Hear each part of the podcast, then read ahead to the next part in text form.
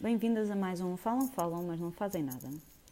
Esta semana venho falar-vos de uma situação em que ainda muito pouco foi feito. E esta história começa em 2012. Tem uma protagonista de seu nome Assunção Cristas, que coloca o direito à habitação, um direito constitucionalmente previsto, nas mãos do mercado. Já sabemos que para esse governo a Constituição era letra morta. Mas continuemos. Cristas liberaliza os despejos e implementa um balcão que facilita essas expulsões. É isso mesmo.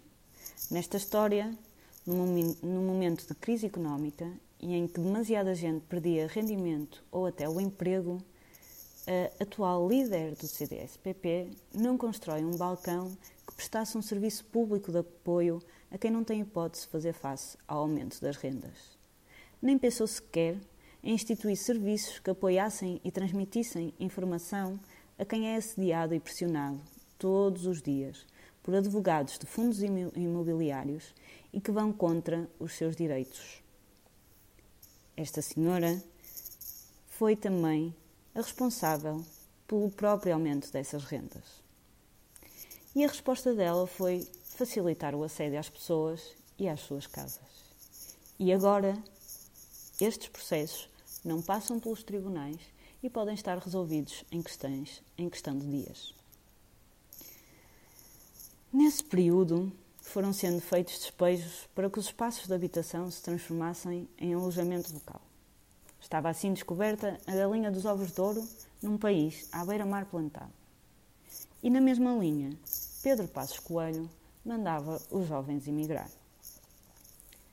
O modelo do governo anterior foi exatamente esse: um país despovoado que permitisse o saque financeiro. Sem pessoas, a finança toma o país através dos fundos imobiliários e vistos gold de uma forma muito mais célere. Os que cá estão? Ui, para a periferia com eles. Sim, o país estava à venda. E temos vindo a alertar para a dimensão desta questão.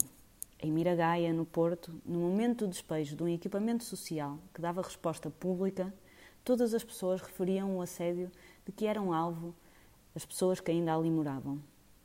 Também no Porto, no fim do ano passado, imobiliárias anunciaram a moradores que haviam comprado as suas casas e que teriam que sair no final dos seus contratos. Em Almada, o esquema tem sido o mesmo. Em Loures, idem. Em Lisboa, também. E alguns casos têm vindo ao conhecimento do público, pela sua dimensão e pela quantidade de pessoas que podem envolver. E temos neste momento o exemplo mais paradigmático: a seguradora Fidelidade. Esta seguradora foi vendida em 2014 e pertencia ao Banco Público, Caixa Geral de Depósitos. Não só a seguradora, mas também os imóveis da seguradora. A Fosum, um conhecido fundo abutre originário na China, comprou. Agora, com a manutenção de uma boa parte da Lei da Assunção Cristas, 277 imóveis, uma larga fatia é destinada à habitação poderá ser vendida e levar milhares de famílias para a rua. Em Louros, falamos em 150. Em Lisboa, pode ascender às 1500. No Porto, ainda não sabemos, nem no resto do país. A Secretária de Estado da Habitação sente-se esperançosa na capacidade de persuasão ao abutre. Também me lembro de quem rezava à Nossa Senhora para que chovesse. Já nós dizemos que enquanto não se reverter o que foi feito na entrega da habitação ao mercado, os números de carência habitacional aumentarão exponencialmente.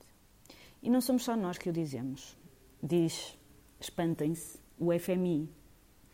Diz também o Instituto Nacional de Estatística e as associações de inquilinos, o Núcleo de Observação Social da Caritas Portuguesa ou ainda a relatora da ONU para a Habitação.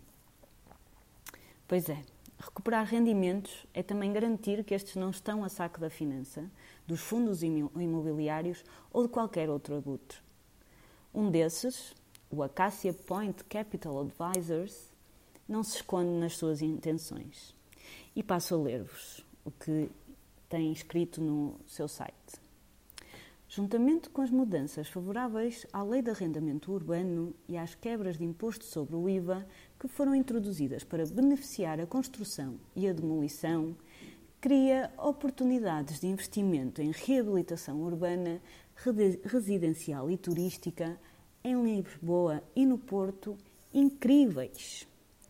E pontuam com temos grandes oportunidades em 2018.